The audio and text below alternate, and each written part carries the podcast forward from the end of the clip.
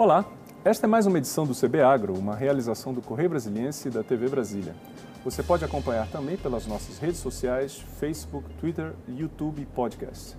Eu sou Carlos Alexandre e a gente recebe hoje o presidente nacional da Associação dos Produtores de Soja e Milho, a ProSoja, Bartolomeu Braz. Bem-vindo ao CB Agro, Bartolomeu. Eu queria começar a nossa conversa de hoje com a seguinte pergunta: Qual foi o impacto da pandemia na produção de soja? É, muito bem, Carlos Alexandre, a TV Brasília, do CB Agro. É, nós, nós tivemos né, no início, quando começou a, a Covid entrar no Brasil, é, ela iniciou bem é, próximo quando nós estávamos começando a colheita e iríamos plantar a segunda safra, que é a hum. safrinha de milho. Hum. Então, é, e nós tínhamos, né, nós temos é, um compromisso com a produção muito séria, porque nós não podemos afastar da nossa produção. Quando ela está implantada, é, praticamente 24 horas são monitoradas né, para evitar pragas, doenças e entrar com prevenções né, para que essas lavouras tenham boa qualidade e tenham boa produtividade. Uhum. Então, quando houve essa pandemia, esse início que precisou em, em dessa. março, né? É, em tá março, março, ali, né? que houve essa grande paralisação, e aí começou a parar alguns municípios, né? O sistema de transporte começou a parar, nós preocupamos bastante, porque nós não tínhamos esse privilégio, né? O setor rural não tem esse privilégio, não tem essa condição de ficar parado, porque nós produzimos um alimento, uma planta que ela está ali, um ser vivo, e ela precisa de ser cuidada todos os tempos. Aí nós continuamos né, mantendo ali a nossa, a, nossa produção, a nossa, a nossa colheita, é, o plantio da segunda safra, né, mesmo sofrendo essas interrupções é, de algum, alguns estados e municípios, nós agimos também junto aos poderes municipais, aos prefeitos, governadores, mostrando que não tinha como o campo parar, que, que se houvesse sacrifício nós teríamos que sacrificar. E isso aconteceu. O agro continuou, o agro não parou, né? O agro continuou trabalhando e, e nós entregamos, né, a maior safra é, de soja do planeta justamente no ano do Covid. Exato. Quer dizer, e se não fosse o agronegócio, o baque na economia brasileira teria sido muito maior. Né? É, e isso ajudou muito porque o Brasil ele é, é produz, faz produção para abastecer o Brasil e mais de um bilhão de pessoas para fora. Uhum. Então isso ajudou muito a trazer né, dólares aqui para dentro, a trazer a economia é, gerando, continuando o emprego no campo crescente ainda da mesma forma. O agro continuou crescendo da mesma forma isso ajudou muito o Brasil. Imagina só se esse agro não estivesse é, trabalhando nesse período de Covid. Nós teríamos aí um, um Brasil totalmente é, desastroso aí na economia, um desemprego muito alto, muito mais alto que está aí. A gente tem aqui a Argentina aqui do lado, temos alguns outros países aí que está sofrendo muito, o próprio Chile ainda. Uhum. E o Brasil está aos poucos saindo. E o agro continuou dando esse resultado, né, mostrando que era capaz de continuar essa produção e deu é, e a gente chegou a esse ponto de ajudar o Brasil nesse momento que ele mais precisava, né? tanto na, na, na, economia interna também como nas exportações. Era isso que eu ia perguntar. Falamos de março, então, que foi esse momento crítico da chegada da pandemia. E agora? Como é que o setor está olhando para frente e esse momento de retomada? Olha, nós, nós, nós continuamos crescendo. É, nós, ter, nós teremos aí um aumento de 3,4% é, nas áreas, nós de, deveremos semear esse ano é, 38,5 milhões de hectares, conta é, 36,9 na safra passada. Então, o agro ele vai continuar crescendo. Ele deu essa sinalização, os produtores eles viram essa oportunidade. Nós estamos aqui com uma, o real desvalorizado, né? o dólar cresceu muito, a nossa mercadoria é dólar ela é uma commodities agrícola. As nossas referências de preço é em Chicago, nos Estados Unidos. A gente tem aqui a referência nos portos aqui, nós temos é, a situação de um prêmio que também regula esses preços, uhum. mas é, um, é, uma, é uma commodity né, mundial e os preços são, são ditados lá. Então, a, a gente começou a, a, a, cada vez mais investir e buscamos essa forma de recursos é, de vendas antecipadas para garantir o custo de produção e os insumos aqui dentro do Brasil. Uhum. Então, isso fez com que o agro tivesse como continuar crescendo, né, até vezes mais do que vinha durante essa pandemia. Até porque as pessoas começaram a ficar dentro de casa, começaram a comprar mais no supermercado, Prestar começaram atenção, a né? consumir né? mais. Uhum. E aí isso acabou gerando essa demanda muito grande. Ah, várias cadeias, nós temos o feijão, o arroz, o milho, a própria soja, o óleo de soja, que teve agora no final é, uma competitividade muito, muito grande, uma competição muito grande com os outros países que estão comprando aqui. E é saudável para a economia. Precisamos de políticas públicas para resolver alguns problemas quando há excesso de preço. Mas, enfim, esse agro, a retomada dele para a, o Brasil, ela vai ser muito importante.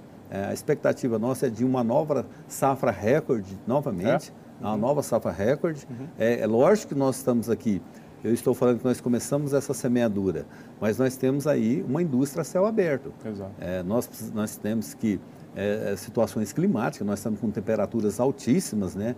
É, isso é, não favorece o início do plantio ainda. E a gente tem uma janela muito curta, porque nós temos que plantar soja e tirar a soja e plantar milho logo em seguida. Porque o período de chuva ele é curto no, aqui no Cerradão, onde Exato. nós estamos aqui. É Exato. É cinco, seis meses. Então nós temos que aproveitar duas safras nesse período. Uhum. E isso, a tecnologia que foi absorvida pelo produtor rural, né, graças às pesquisas também, a Embrapa, a ciência nos ajudou muito, a gente está conseguindo fazer com que cada vez nós crescemos mais. E nós temos um dado muito interessante. Aonde nós temos sojas nos municípios, é, depois de 8, 10 anos, o IDH sai de baixo, muito baixo, para alto e muito alto. Olha, então, existe um impacto, então. E impacto muito forte. Positivo. É, positivo, porque o IDH é toda a sociedade, não é só o produtor, que ali vive naqueles municípios. Então. Quando nós estamos em área de expansão, que a gente chama Matopiba, que é Maranhão, Piauí, Tocantins e Bahia, lá no Nordeste, no Piauí, quem falava que ia plantar soja? Nós temos um milhão de hectares de soja sendo plantada. E aqueles municípios estão desenvolvendo. Uhum. Ali está gerando é, uma melhor, melhoria de vida no comércio local, é, na, na, na, oficina mecânica, na loja de roupa. Nós temos marcas famosíssimas indo para o interior do Brasil. Então, a soja, ela interiorizou a economia do Brasil. As grandes economias estavam em São Paulo, Rio de Janeiro, Belo Horizonte, alguma, e hoje ela interiorizou. Nós temos municípios que cresceram muito, Rio Verde é o caso de Goiás, Cristalina, Sorriso, Luiz Eduardo Magalhães, na que Bahia. era um posto uhum. lá na Bahia, uhum. hoje é uma cidade fortíssima, com potencial muito grande. Então, esse é, é a contribuição social também que esse setor traz à, à, à sociedade brasileira. Agora, paralelamente à pandemia, houve uma discussão muito grande também nos últimos meses em relação a desmatamento e agronegócio. Né? Eu queria saber qual é a perspectiva que a Associação a ProSoja tem em relação a esse debate. Olha, o debate ele, ele tem que ser aberto e verdadeiro. Nós temos uma lei brasileira, que é o Código Florestal, que é a mais rígida do mundo, é onde dentro das nossas propriedades, é, as propriedades privadas, elas têm que ficar de 20% a 80% dependendo do bioma. Então, é uma lei muito rígida, é ainda mais as APPs. As APPs são as áreas de preservação permanente, que são as nascentes, os topos de morro e esses pontos assim. Então, nós temos esse compromisso através de lei é, de respeitar essas leis na, na, na produção. E o Brasil construiu esse modelo muito bem. Ele está, de longe, é o modelo mais é, economicamente sustentável, ambientalmente e econômico do mundo. Só que nós temos pequenos problemas, nós temos problemas na, na, na, na, questão fundiária, por exemplo. Nós temos áreas que são invadidas, que são grileiro, que principalmente na região norte, na Amazonas, hum. ali algumas regiões do Mato Grosso, enfim. Essas áreas, elas não têm ainda ali, vamos dizer, um dono sequer, é, foram invadidas, são áreas também que áreas de, do governo, são áreas de terras devolutas. Essas áreas precisam ser resolvidos esses problemas. Até porque, sendo resolvida, a fiscalização chega até ele. Uhum. Porque a ProSoja Brasil ela é contra totalmente o desmatamento ilegal. Isso tem que ser punido. Dizer, esse desmatamento que se fala muito ocorre em regiões ilegais, que não dizem respeito a, ao agronegócio. Não, nós temos, nós, é isso que nós temos que avaliar. O que, que é desmatamento legal e o que, uhum. que é ilegal. Porque o ilegal tem que ser combatido. Aquele madeireira ali, às vezes o pessoal que faz daquela forma, ou aquele é, muitas das vezes é o pecuarista, porque a soja avança em pastagens, são áreas em áreas antropizadas, são áreas em pastagens degradadas onde ela avança. Muitas das vezes outras cadeias que chegam ali, às vezes não fazem a coisa certa e quando não faz tem que ser punido. Uhum. Então, nós estamos trabalhando junto ao governo, aqui aos ministérios do governo, junto aos estados também, aos municípios, para que nós possamos eliminar né, essa prática. É, é, infelizmente, esses crimes é um crime ambiental e crime tem que ser punido. Qualquer um crime, mesmo que seja um roubo, então essas situações têm que ser resolvidas. E a gente está trabalhando para resolver. Mas é uma grande minoria. Nós temos hoje na produção de soja 1%, 1,5% que tem problema com desmatamento ilegal e que tem que ser punido. Então Agora, a gente busca cada vez mais resolver essas situações para não manchar a imagem dessa grande produção brasileira que é um espetáculo. Não, né? não há dúvida. Agora, existe uma divergência também no setor, né? Quer dizer, a, a ProSoja, ela é uma associação nova, porque os senhores faziam parte de uma outra associação, que é a Associação do Agronegócio do Brasil. Por que essa separação? Olha, a, a, a ProSoja Brasil, ela, ela, na verdade, ela entrou na ABAG, ela já existia. A ABAG é a Associação do Agronegócio. É, quando foi nos convidado para a gente participar ali na construção de um agro é, junto, né, mostrando é, e tentando e buscando resolver os problemas dentro da porteira, como fora também, os negócios. Né? Então a, a BAG ela é mais envolvida com os negócios, com os banqueiros, né, os grandes banqueiros estão ali, é, as grandes indústrias também e as ONGs. As ONGs é que trazem a maior preocupação do setor né, e foi onde a gente não eh, não teve convergência, né? onde a gente discutiu, tentamos resolver o problema, tentamos mostrar que a nossa produção tinha pequenos problemas, mas como resolver, e não usando muitas das vezes né, essas informações é, erradas de ONGs para denegrir a imagem do Brasil e do produtor rural. Então, quando nós estávamos lá, nós estávamos sentindo que nós estamos, estávamos ajudando, né? a ProSoja estava ajudando àquela associação a denegrir a imagem do Brasil e também a imagem do produtor rural. E buscaram também é, questões políticas, politizaram muito ali, uh, parece que não, não concordam com o sistema de governo atual e acham que precisa de fazer alguma coisa para denegrir a imagem. Então, nós resolvemos sair, essa decisão ela foi entre as 16 a ProSoja do Brasil e foi unânime, todas votaram para que a gente saísse, a gente saiu para construir um modelo aonde as informações cheguem corretamente, igual tá... nós estamos fazendo aqui. Sim, sem dúvida. O, o, o, a proposta do programa é exatamente essa. É, significa então que o senhor acredita que a politização prejudicou o setor? Eu acredito que sim, da, da forma de... É, eu, eu, sempre falo, a ProSoja Brasil, ela esteve e estará em qualquer governo, né? É, nós passamos pelo governo do PT, por vários tempos, PMDB, é, PSDB, e nós continuamos trabalhando. Olha, situações precisam ser resolvidas, vamos resolver. Não importa a bandeira partidária, entendeu? Não importa se é, é A, B, C, D, nós estávamos ali buscando resolver os problemas. Nós não podemos é, falar, olha, só porque tem esse governo aí, por exemplo, o governo do PT, nós não vamos buscar resolver. Vamos buscar resolver. E buscávamos, e resolvíamos, entendeu? Agora nós não podemos deixar que é, é, ah, o, o, sistema de governo eu não concordo, eu vou trabalhar para denegrir a imagem, para derrubar o governo, entendeu?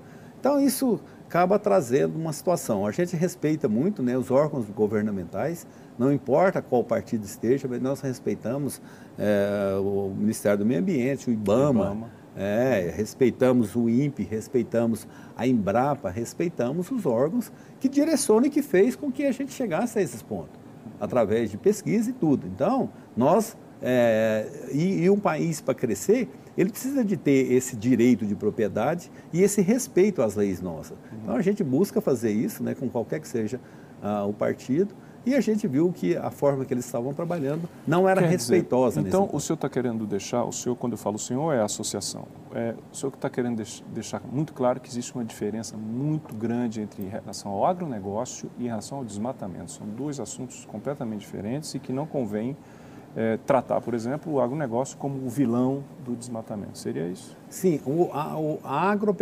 Né? O, o, negócio não faz nada. O negócio, eles são atravessadores, né? Uhum. a gente chama de atravessadores. São quem pega lá o recurso financeiro é, e repassa para os produtores. Né? Os intermediários. Com, né? é, são os intermediários. É, as trades que fazem a negociação.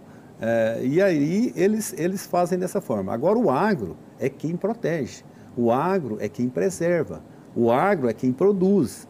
Então, é, essa relação de quando há, por exemplo, nós estamos com situações de queimadas ainda. Essas queimadas preocupam muito mais nós e dão muito mais prejuízo a nós do que qualquer outro setor e qualquer outro negócio. Porque ali, no sistema de plantio direto que nós adotamos no Brasil, que faz com que a produção expanda até para o Nordeste, foi esse sistema de plantio direto. E ele é muita palha. Então, quando há uma margem de rodovia, o pessoal joga um, pouco de cigarro, alguma coisa, ou um vidro, ou um, uma queimada criminosa, nós temos que fazer, nós fazemos brigadas de incêndio junto com o corpo de bombeiro para apagar rapidinho, porque o prejuízo para nós é enorme. Nós queimamos o melhor que nós temos ali, a nossa matéria orgânica, a nossa fertilização. Então, é um prejuízo muito grande. Então, quando... Então, não interessa ao, ao agro... Não, na verdade, o, o que nos interessa é não ter queimadas. Exato. Só que assim, nós vivemos e queimadas acontecem no mundo inteiro, não é só no Brasil. Isso tem que ser bem claro. O pessoal acha que acontece queimada só no Pantanal, na Amazônia. Não, no mundo inteiro acontece queimada. E o Brasil tem um período muito seco. E esse período, com temperaturas altas, favorece esse tipo. Por isso que a gente tem cada vez mais buscar resolver esse problema com a sociedade civil.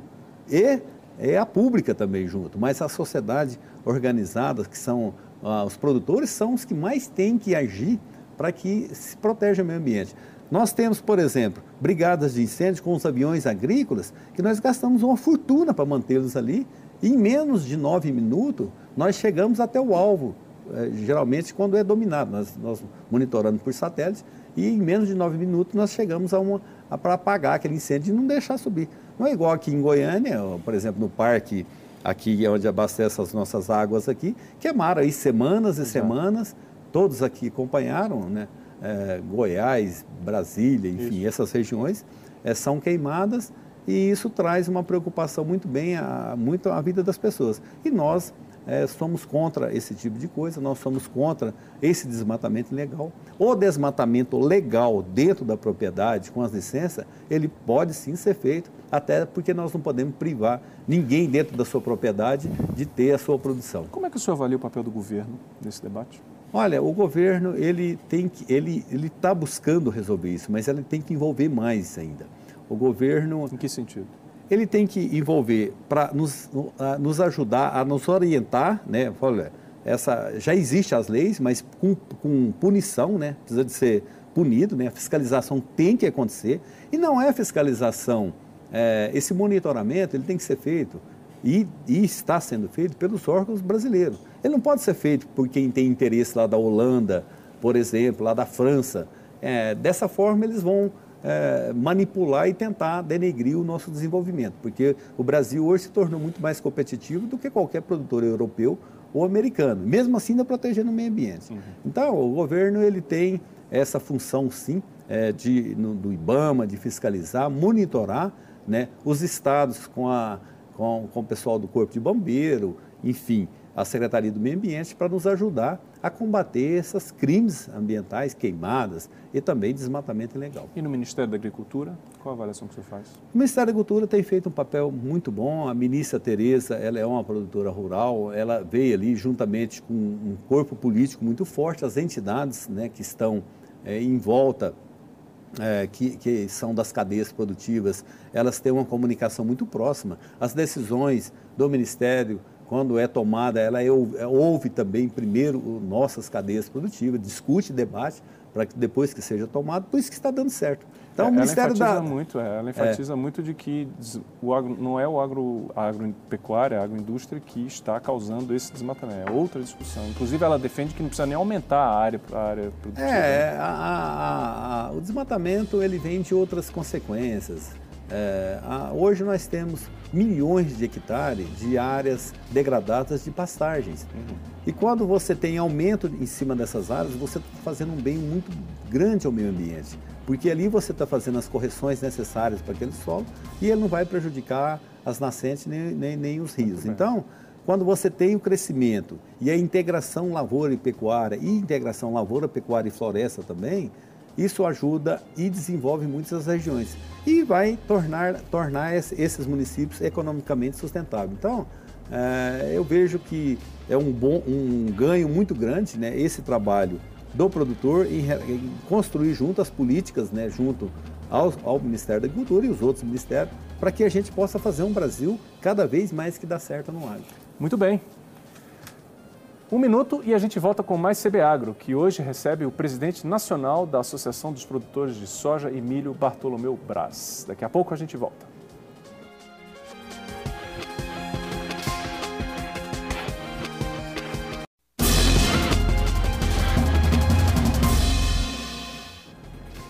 E a gente volta com o segundo bloco do CB Agro, que recebe hoje o presidente nacional da Associação dos Produtores de Soja e Milho, Bartolomeu Braz. Continuando aqui, Bartolomeu, com a nossa conversa em relação a essa necessidade de integração que, que o senhor diz que precisa haver entre o setor, entre as autoridades eh, ligadas à agricultura e também em relação ao meio ambiente.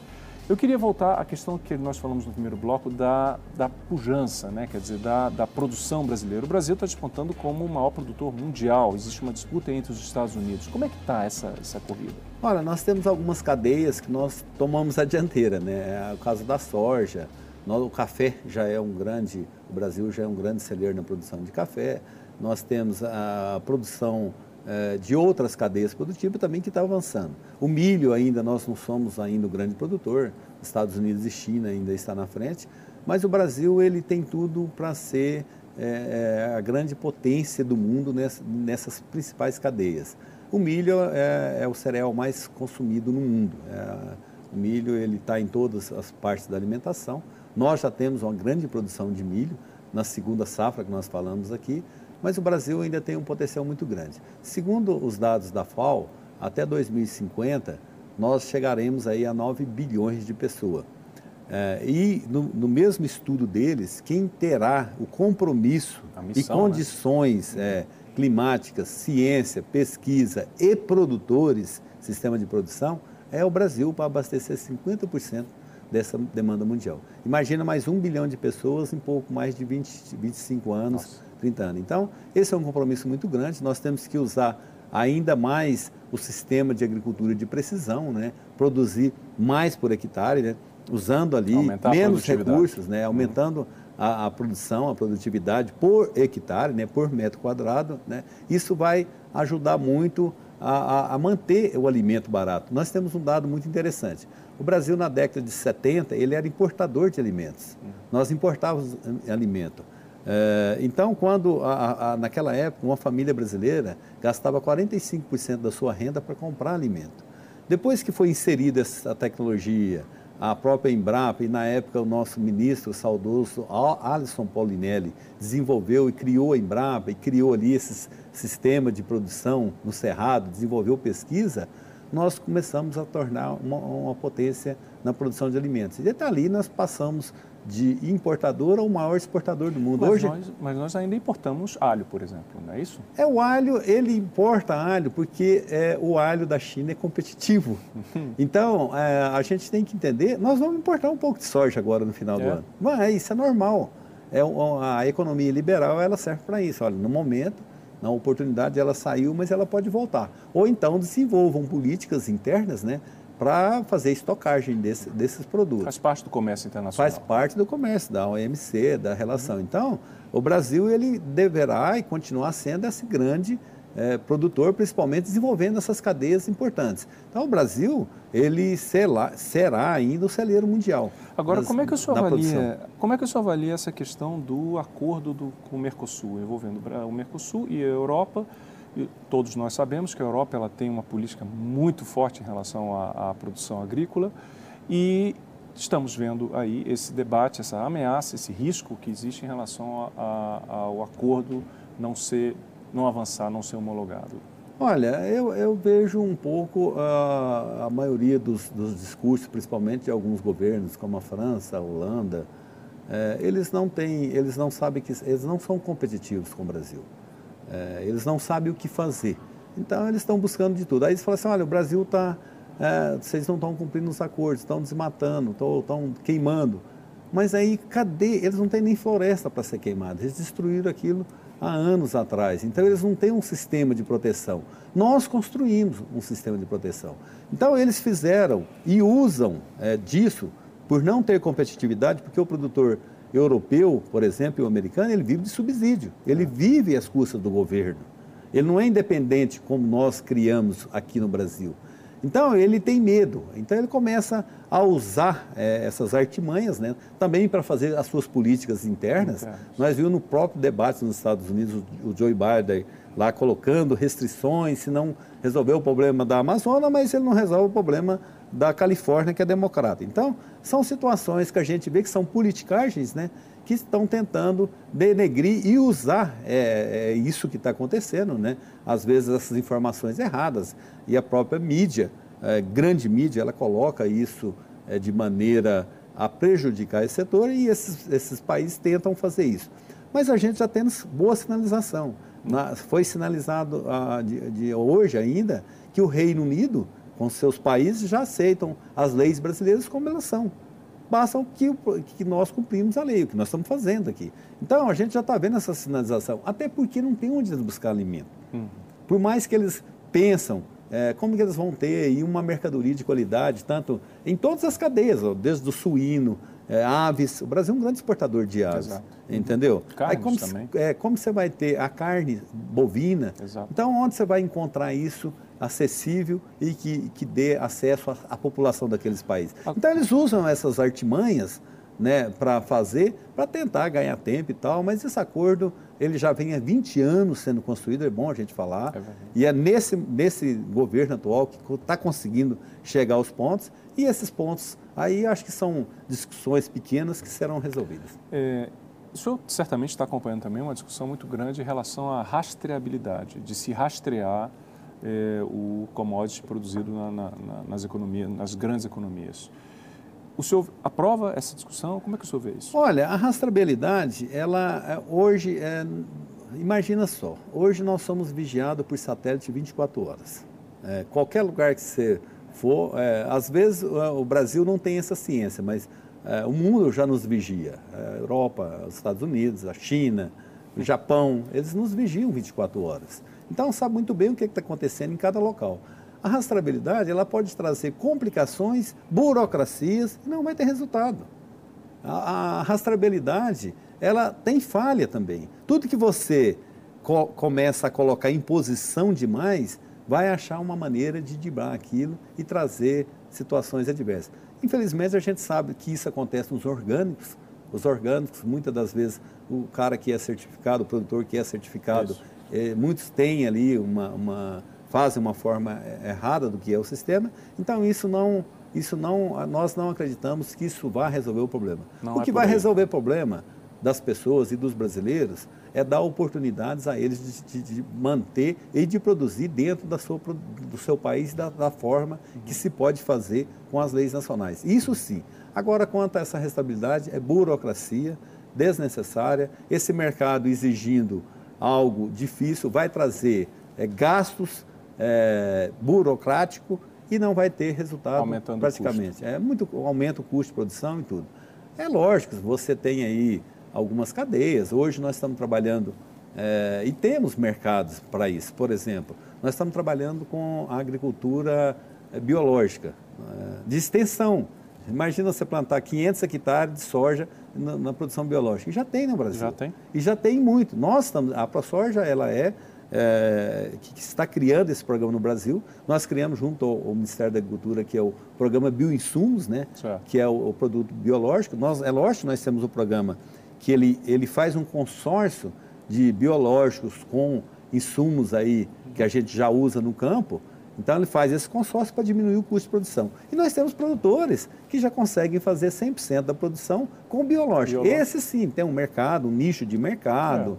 É mas isso não é um mercado para para grande população. Exato. Isso não é um mercado acessível. Uhum. É, um, é um produto que ele acaba sendo de nicho, é, mais caro e ele você vai produzir menos por hectare ali. Então, é lógico você vai ter um custo maior e ele vai também. chegar a um preço maior. Então, mas são é, possibilidades que nós estamos criando no Brasil, né? Que é importante e nós acreditamos que vai avançar muito. Vai. É porque o sistema brasileiro é, de produção tropical ele dá essas condições, né, da gente buscar ali é, as bactérias no próprio ambiente para proteger a, os ataques de outras é, é, pragas, por exemplo. Então, isso, isso vai crescer muito. Nós é, acreditamos muito que isso vai ser uma, um novo grande evento da produção brasileira, vai ser a agricultura biológica. O senhor falou, eu queria voltar um pouquinho nessa questão do comércio internacional. Nós falamos dos Estados Unidos, que é um concorrente do, do, do, Brasil na, na, produção de soja, falamos da questão da, da Europa em relação ao, Mercosul, ao acordo do Mercosul e a China. Como é que está essa relação com a China? Ótimo. Perfeito. a China, é, graças à economia é, crescente da, da China, é, nos deu a oportunidade e o Brasil foi o único a fazer isso. Olha bem, a China, ela nos últimos 15, 20 anos, ela vem crescendo aí de forma é, diferente do mundo inteiro. Eles criaram ali um sistema, nós, nós não é, reprimimos, eu acho que cada população em cada país tem que viver com seu sistema, nós não, não importamos se é comunista, se é socialista, se é capitalista, o importante é que as pessoas consomem né, nossos produtos. Então, eles criaram ali uma economia crescente, né, é, onde as pessoas, né, a população da China, está tendo acesso às proteínas. Né, e quando é, eles vão buscar proteína no mundo, a proteína mais barata que existe no mundo é a soja, onde ela transforma em carnes. Então, quando eles começaram a crescer e buscaram, viram a fonte que tinha um modelo que era de, de um país livre nas exportações e na, na, nas vendas é, antecipadas também. Eles buscaram o Brasil. Nós temos a Argentina aqui do lado, que era para ser uma, era a grande potência mundial na produção de alimentos. É a China, a Argentina, ela tem todas as condições climáticas, os melhores solos do mundo está ali também. E é lógico, na, na, cinturão de produção dos Estados Unidos, no Corn Belt Sim. ali, no cinturão do milho, são as regiões que têm mais propícias para a agricultura.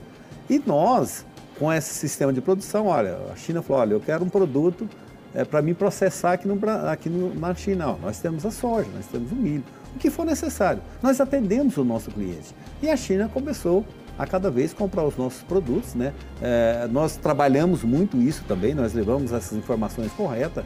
Nós estamos trabalhando agora a Índia, a Índia será também. o nosso próximo mercado. É. Uhum. Nós precisamos de preparar mais o Brasil para produzir, mas a Índia é o próximo mercado. Eles estão começando a comer carne, a comer é, é a certo. soja ali, os derivados da soja. Então isso ajuda muito. E a soja ainda tem o biodiesel. Exato. Aqui no Brasil, uma grande parte aqui do, do, do, do diesel nosso, Sim. que despolui as grandes cidades no diesel, vem da soja também. Exato. Então, é, é, esse, esse ganho aí é muito importante. E a China, ela ainda vai ser o nosso parceiro é, por vários anos aí, pelos dados e os números que a gente tem. Agora, não importa a, a, o sistema de governo, o importante Corre, é que preferem os nossos é, mercados, os nossos produtos, e não o da Argentina, que a Argentina tem as retenções. É. A Argentina, até na, até na década de 90, ela tinha mesmo produção do Brasil. Olha só. Continuaram ali com esse sistema de, de política ali, é, dos Kirchner ali, do uhum. pessoal, e criaram as retenções. Então eles retêm os produtos. Aí o Brasil começou a aparecer. Aí no final agora, os Estados Unidos e a China começou a guerra comercial e tributaram lá. O Brasil estava aqui para abastecer isso. Então, nós temos que continuar esse alinhamento com os países para que pra a gente possa continuar o Brasil crescendo. se consolidar. Então, sem a China, o Brasil hoje na produção agrícola não era o que é, com certeza. Maravilha. Muito bem. O Sebre Agro fica por aqui. Obrigado pela sua companhia, até a próxima e tchau.